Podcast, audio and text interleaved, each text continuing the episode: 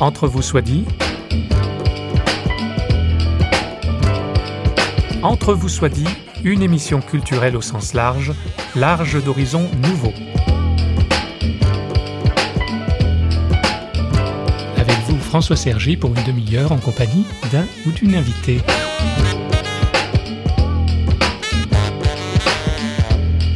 Je cite les enfants sont hautains, dédaigneux, colères, envieux, curieux, intéressés, paresseux, volages, timides, intempérants, menteurs, dissimulés.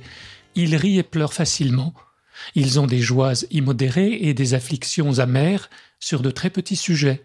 Ils ne veulent point souffrir de mal et aiment à en faire. Ils sont déjà des hommes. Ainsi écrivait au sujet des enfants dans ses caractères le moraliste du XVIIe siècle Jean de la Bruyère. Oui, l'enfant a sa part d'ombre et il a besoin d'être éduqué, quand bien même serait-il déjà considéré comme un sujet à part entière. Mais question, aujourd'hui éduquer, est-ce encore possible?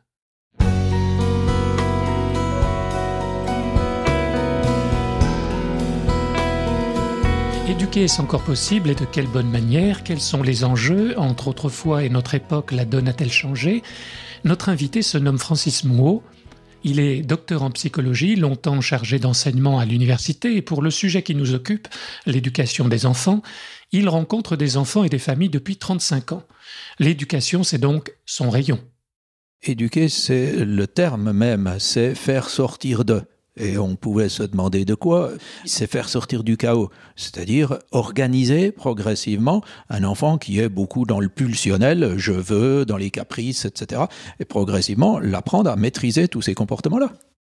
François Mouot est l'auteur d'un ouvrage auquel cet entretien fait écho, Éduquer est-ce encore possible chez Mediapol Éditions.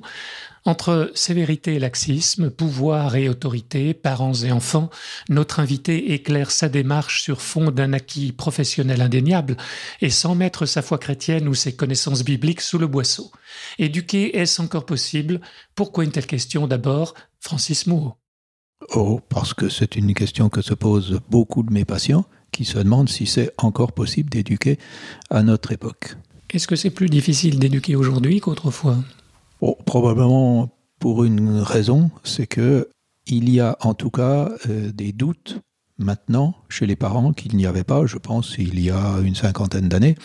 Euh, à l'époque, les enfants obéissaient à leurs parents et ça n'était pas discuté. Maintenant, les parents se demandent euh, est-ce que j'ai le droit d'imposer ceci ou cela à mes enfants euh, Donc euh, maintenant, je crois que le doute s'est installé dans la tête de la plupart des parents. Alors vous écrivez que l'éducation traditionnelle, qui apprend seulement à l'enfant tout ce qu'il ne faut pas faire, est dépassée. Y aurait-il donc une nouvelle façon d'éduquer? Oui, euh, qui est de respecter l'enfant et de respecter sa capacité à comprendre. Je crois qu'il faut lui expliquer pourquoi on, lui, on exige cela de lui, plutôt que de lui dire c'est comme ça et tu t'exécutes. Mais vous dites que les parents n'osent plus exer exercer leur autorité. Oui, au nom de, et ça on, en sait quelque chose actuellement, au nom de l'hypothétique égalité entre euh, l'enfant et l'adulte, bien sûr il y a une égalité de droit, de respect, mais ça n'empêche que à ce nom-là, euh, on n'ose plus leur dire, eh bien je te demande de faire ceci ou cela, parce que euh, cette égalité remet en cause l'autorité. Autrefois, c'était plutôt la sévérité. Aujourd'hui, on aurait tendance, en caricaturant, à dire que c'est plutôt le laxisme. Entre ces deux excès, vous proposez en fait une voie médiane Oui, parce que euh, ce sont effectivement deux excès euh, qui sont à bannir tous les deux. Euh, la sévérité euh, qui consistait à, casser hein, la personnalité de l'enfant le plus tôt possible, euh, l'écraser par la peur, par la morale, etc., pour moi ne correspond absolument pas à une bonne éducation. Le laxisme qui fait des enfants rois tout simplement parce qu'on n'ose plus les frustrer, euh, parce que maintenant il faut surtout pas euh, frustrer les enfants, euh, fait aussi des catastrophes. Donc entre les deux, il faut trouver un juste milieu qui est fait à certains moments de sévérité et à d'autres moments de lâcher prise. Il me semble que ça ne peut se faire que par dans l'alternance équilibrée entre les deux. Alors vous écrivez aussi, plus les méthodes éducatives sont basées sur le raisonnement et la discussion, plus l'enfant comprend les règles et les attentes des parents, mais ça c'est valable pour des enfants qui sont capables de comprendre. Oh, mais un enfant à 3-4 ans, il est déjà tout à fait capable de comprendre, euh, lui dire, écoute, je t'ai dit euh, 5-10 fois de mettre tes habits parce que je suis pressé. Eh bien, euh, un enfant est tout à fait capable d'avoir envie de jouer à ce moment-là, tout en ayant bien compris les attentes des parents. D'accord, et c'est mieux de lui expliquer plutôt que de lui dire, tu mets tes habits, un point, c'est tout. Ah ben, il y a un moment où il faut lui dire, écoute, je te l'ai dit 10 fois, maintenant, euh, tu auras une sanction si tu te dépêches pas parce que moi j'ai des impératifs et puis toi aussi parce que tu à l'école et puis euh, il faut y être à l'heure. Les parents vite débordés euh, perdent souvent la perspective de ce qu'est l'éducation et le beau projet d'élever des enfants. Vous pouvez nous rappeler peut-être c'est quoi éduquer finalement euh ah ben, Éduquer, c'est le terme même, c'est faire sortir de. Et on pouvait se demander de quoi. Bettelheim reprend le texte de la Genèse, alors que Bettelheim n'était pas du tout chrétien, mais il dit c'est faire sortir du chaos, c'est-à-dire organiser progressivement un enfant qui est beaucoup dans le pulsionnel, je veux, dans les caprices, etc., et progressivement l'apprendre à maîtriser tous ces comportements-là.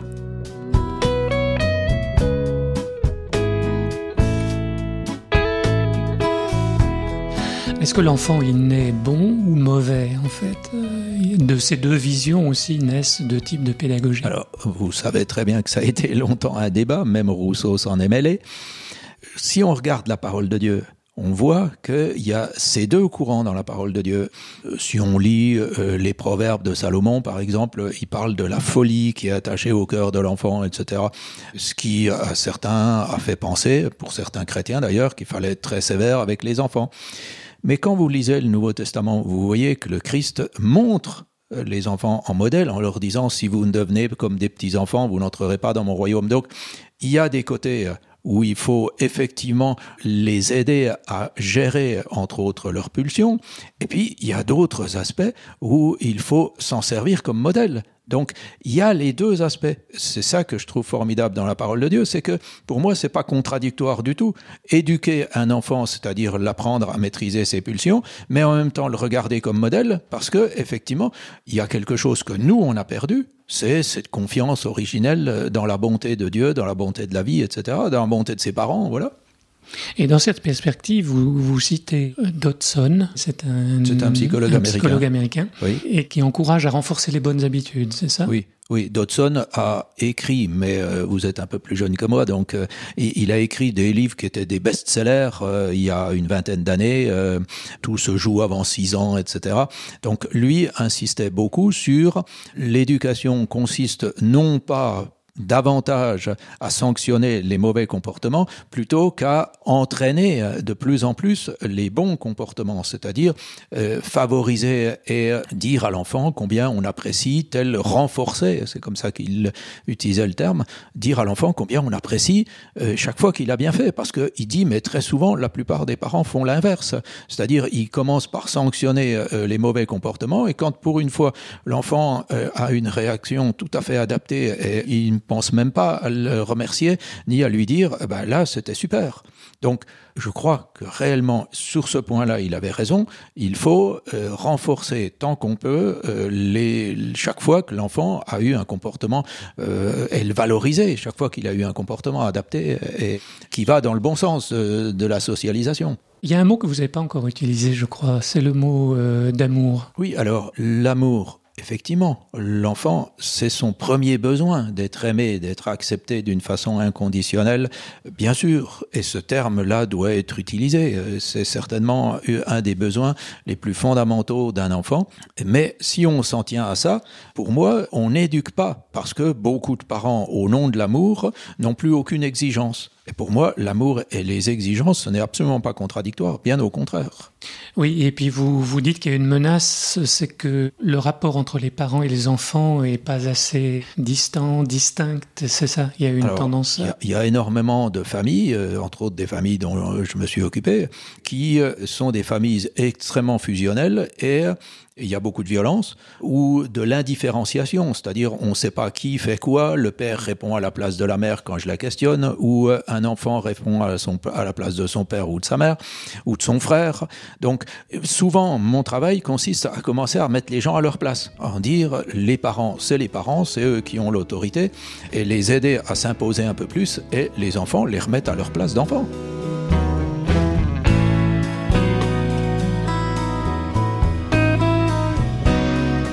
On est aussi influencé par une société qui veut la transparence. On veut tout savoir de son enfant, c'est ça, et réciproquement. Mais, la transparence, euh, à condition de respecter la, vie de chacun. La transparence, ça n'a rien de mauvais en soi.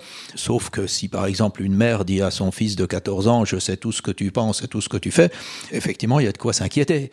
Il y a un moment où, pour se constituer euh, soi-même en tant qu'enfant, puis en tant qu'adolescent, il faut accepter l'idée que ben, ses parents ne savent plus tout et que j'ai pas tout à leur dire parce que j'ai mon jardin secret. À respecter. À respecter, absolument, oui. On revient à cette question de l'exercice de l'autorité des parents. Alors vous distinguez autorité-pouvoir. Ah, alors ça, c'est pas seulement moi. Euh, la parole de Dieu distingue très clairement l'autorité et le pouvoir. Le Christ avait le pouvoir et l'autorité. Il s'est euh, servi de son autorité, mais pas de son pouvoir. Le pouvoir, il s'est laissé mourir alors qu'il avait le pouvoir euh, de ne pas se laisser mourir. Ce qui veut dire que pour lui, l'autorité, c'était sa parole. Il l'a dit très clairement, et avec une autorité incroyable, il a remis les pharisiens à leur place. Toujours est-il que euh, son pouvoir, il n'en a pas fait usage. Et pour moi, euh, c'est important euh, de dire aux parents, vous avez l'autorité parce qu'elle est déléguée de la part de Dieu. Dieu nous a délégué son autorité pour élever nos enfants. Mais bien souvent, on fait usage d'un mauvais pouvoir.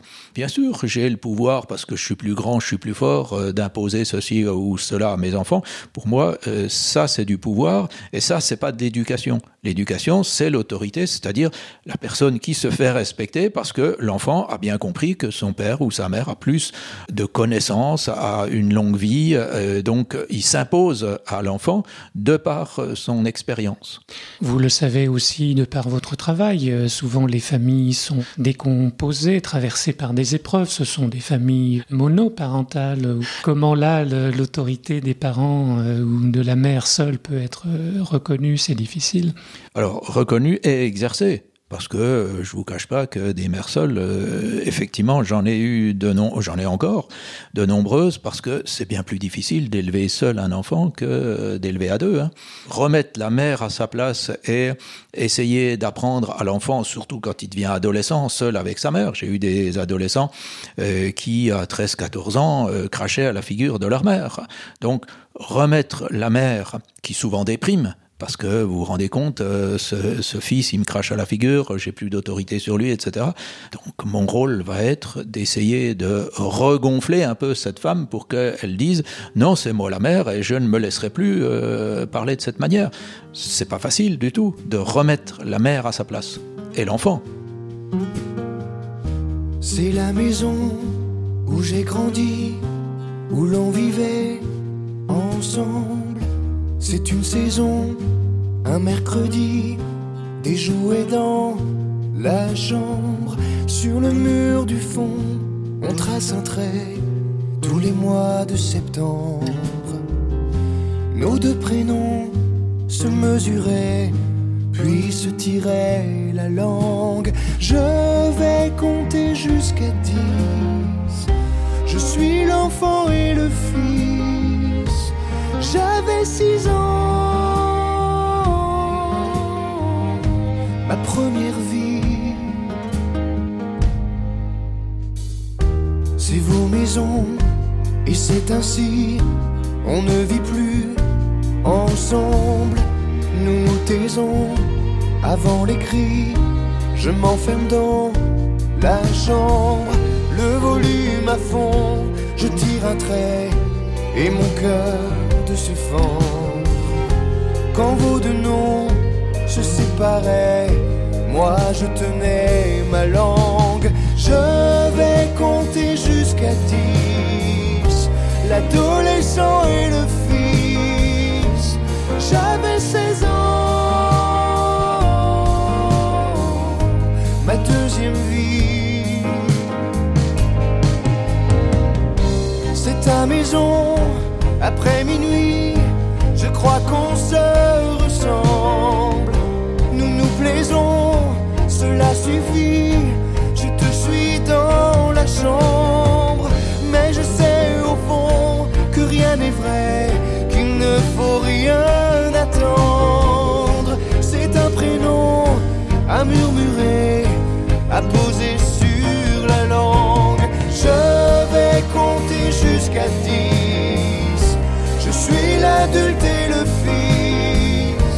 26 ans.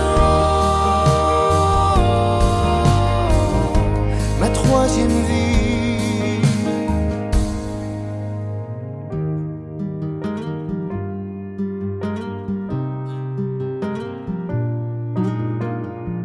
C'est ma maison, quelques amis, le bonheur, il me semble, un horizon qui s'éclaircit,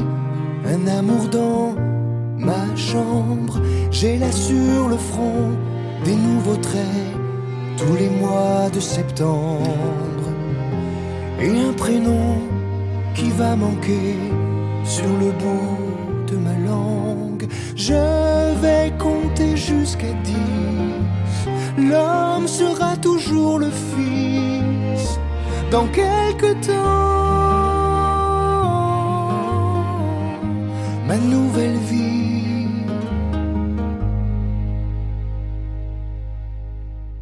Quand ça ne va pas avec un enfant, ça veut dire que ça ne va pas aussi avec le, le parent? C'est-à-dire? C'est-à-dire que vous, finalement, vous traitez l'ensemble de la famille Ah oui, bien sûr. Parents et enfants, bien en fait. Bien sûr. Quand un enfant ne va pas bien, euh, très souvent, le parent ne va pas bien et souvent, il n'est pas à sa place. Il faut commencer par mettre le parent à sa place en disant euh, reprenez votre place et votre enfant risque de reprendre la sienne. Ça, c'est le gros problème qu'on a aujourd'hui, quoi, c'est ça ben, euh, oui, enfin, je n'ai pas assez de recul pour savoir si il y avait déjà ce problème il y a 50 ans, mais en tout cas, j'ai très très souvent ce problème-là dans mon cabinet, oui. Non, parce qu'autrefois, les rôles du père, de la mère, de l'homme, de la femme étaient un peu plus définis qu'aujourd'hui. Oui, enfin, il y a toujours eu des couples où euh, le père avait pas beaucoup d'autorité, le père ne demandait pas de compte. Regardez dans l'Ancien Testament, il est dit que David n'avait aucune autorité sur son fils Adonijah. Donc, c'est pas nouveau. Il y a toujours eu euh, des parents qui n'avaient pas d'autorité, des couples où l'autorité était jouée plutôt par euh, la mère et pas par le père. Ça a toujours existé. Euh, Je sais pas s'il y en a plus maintenant. Je pense maintenant c'est plus le doute, c'est-à-dire j'ose plus exiger quoi que ce soit de mon enfant. Qu'est-ce qu'un enfant sage? On trouve une réponse dans votre livre qui nous étonne un peu. Hein c'est Oui. pas forcément celui qu'on croit. Oui, l'enfant sage, il y a deux sortes d'enfants sages. Il y a l'enfant inhibé, qui obéit au doigt et à l'œil, mais qui finalement obéit plutôt par peur et qui se culpabilise très souvent. L'enfant sage, c'est pas forcément celui qui obéit, c'est celui qui est épanoui, qui à certains moments peut obéir parce qu'il en a la capacité, euh, ou à d'autres moments peut négocier en disant oh tu je peux pas regarder encore cinq minutes la télé ou euh, jouer encore cinq minutes. Je préfère Autrement que dit, qui s'affirme en qui somme. s'affirme plutôt que euh, ferme la télé et il appuie immédiatement sur le bouton. Euh, ça, ça fait un peu automate. Moi, ça m'inquiète toujours un peu. Et une bonne mère, alors c'est Freud, je crois, qui parle de la bonne mère. Qu'est-ce qu'une bonne mère? C'est Winnicott qui parle de la bonne mère. Pour moi, la bonne mère, la meilleure qui soit, euh, c'est dans le jugement de Salomon qu'on la trouve. Le récit, c'est très simple. C'est euh, deux dames euh, qui ont accouché d'un enfant. Un des enfants est décédé, donc il reste deux dames et un enfant, et chacune le revendique. Elles vont vers Salomon, euh, qui, pour les départager, propose de couper en deux l'enfant. Et il y en a une qui dit non, non, euh, surtout pas, euh, donne-le plutôt à l'autre pour que cet enfant vive, alors que la première disait oui, ben c'est bien, on en aura chacune la moitié. Donc euh, Salomon dit bon, ben maintenant je sais qui est la vraie mère, c'est celle qui a eu cette parole. Cette parole, c'est quoi? C'est une parole d'amour qui va jusqu'à s'oublier soi-même pour penser à l'intérêt et à l'avenir de l'enfant. C'est celle-là la bonne mère. C'est pas celle qui dit je veux un enfant à tout prix, qui euh, exige, euh, malheureusement, je suis désolé, on en parle énormément actuellement, c'est tous ces couples stériles, qui soient hétérosexuels ou homosexuels d'ailleurs, et qui disent moi, euh, ce qui m'importe, c'est d'avoir un enfant. Le droit d'avoir un enfant a remplacé le désir d'avoir un enfant.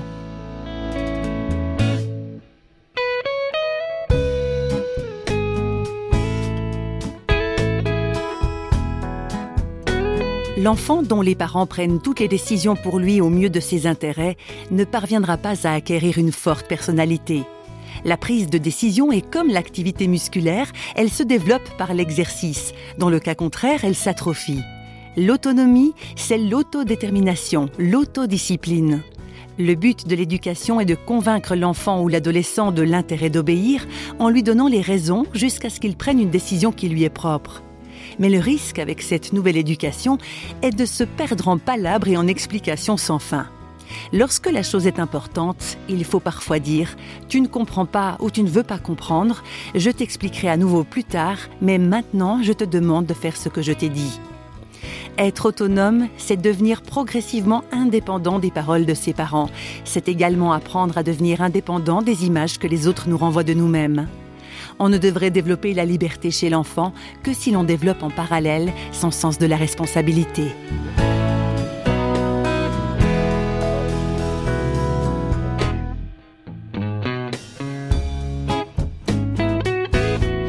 Vous écrivez éduquer, c'est espérer pour nos enfants, c'est ça en fait? Ah, bien sûr que c'est espérer. Bien sûr, dans certains cas, même quand euh, ils ont fait une bêtise, euh, moi j'ai vu souvent des enfants désespérés, soit parce qu'ils ont eu des mauvaises notes à l'école, soit parce qu'ils ont fait une bêtise ici ou là. C'est là où, euh, même s'ils ont besoin éventuellement d'être punis parce qu'ils ont fait une bêtise, mais qu'on leur laisse entendre que si on punit un acte, c'est pas pour autant qu'on dévalorise la personne qu'ils sont. Et au contraire, ce qu'on veut, c'est leur faire entendre que pour autant, on continue à espérer en eux et qu'ils vont devenir quelqu'un de bien. C'est pas parce qu'ils ont un accident de parcours qu'ils vont pas devenir quelqu'un de bien. Et pour moi, c'est ça, euh, espérer. Francis Mou, on l'a bien compris, vous êtes un psychologue chrétien. Pour vous, les valeurs évangéliques euh, sont nécessaires, utiles, et pourtant, la morale chrétienne est décriée. Alors, à condition les valeurs évangéliques, bien sûr, je m'y réfère, euh, sauf que dans certains cas, ça a pu faire des dégâts. La morale dont vous parlez a pu, dans certains cas, amener certains parents, j'en connais, j'ai même vu des parents chrétiens euh, faire des erreurs éducatives que moi je considère comme énormes. Dire, par exemple, à un enfant, tu sais, Dieu voit tout, Dieu entend tout, euh, un jour il te demandera des comptes, etc. Ça fait des enfants complètement euh, culpabilisés, inhibés, qui osent plus rien faire, etc. Euh, je suis pas sûr que ce soit une bonne éducation. Euh, ça risque de faire des enfants névrosés. Donc moi, je préfère des enfants qui, à certains moments, euh, font des bêtises, quitte à les sanctionner s'ils font des bêtises. Non, la morale chrétienne peut, dans certains cas, être dangereuse si elle est prise au pied de la lettre. Mais vous êtes quand même inspiré, pas par la morale, mais par les valeurs de l'évangile. Ah, mais transmettre les valeurs de l'évangile, de pureté, de patience, de persévérance, de bonté, bien sûr, ces valeurs-là, nous avons à les inculquer à nos enfants. Ça, c'est certain. Sauf que euh, il ne faut surtout pas les culpabiliser ni euh, en arriver à ce que leur comportement soit complètement inhibé parce qu'on leur coupe les ailes d'une certaine manière. C'est pas du tout ça pour moi l'évangile. Et la transmission de ces valeurs, c'est pas du bourrage de crâne pour un enfant transmission, qui est en situation de faiblesse? La transmission de ces valeurs, pour moi, elle va se faire d'abord et avant tout par l'exemple. Un enfant qui voit euh, son père ou sa mère se lever le matin pour euh, commencer par euh, sa, sa, journée par des prières, plutôt que de commencer par crier sur sa femme ou crier sur ses enfants. Ou d'obliger l'enfant à prier. Ou, ou d'obliger l'enfant à prier. Il n'y a aucune obligation dans la parole qui nous demande d'obliger nos enfants à prier. Non, c'est nous qui devons avoir une attitude qui les questionne et qui éventuellement les attire à devenir chrétiens parce que ils ont trouvé qu'il y avait que c'était quelque chose de bien chez leurs parents, donc ils ont envie de les imiter. Ça, oui, l'imitation, c'est quelque chose d'important.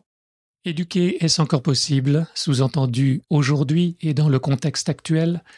Entre nous soit dit, Francis Moreau précise à notre micro sa pensée. Il relève deux facteurs qui rendent difficile aujourd'hui l'éducation de nos enfants. Je dirais qu'il y a certainement une plus grande difficulté maintenant qui va peut-être même d'ailleurs euh, s'accentuer, euh, en tout cas en France, ça me paraît assez évident.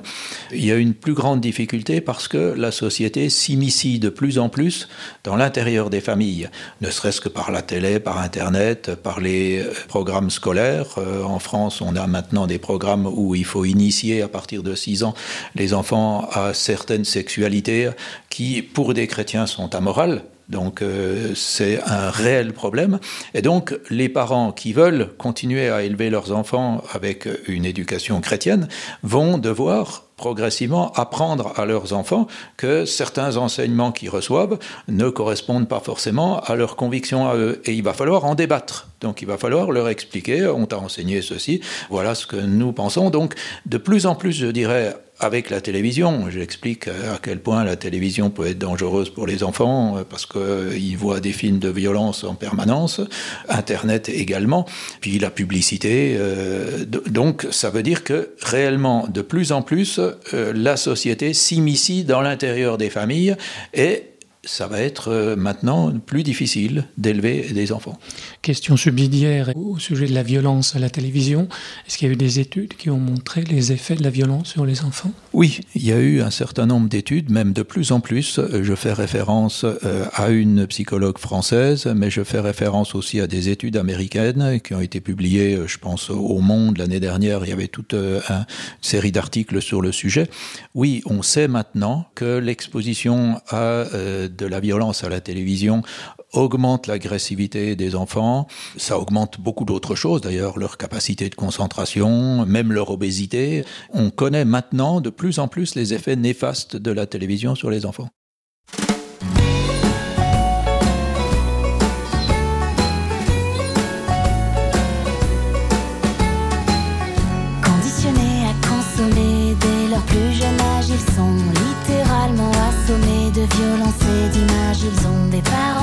Parents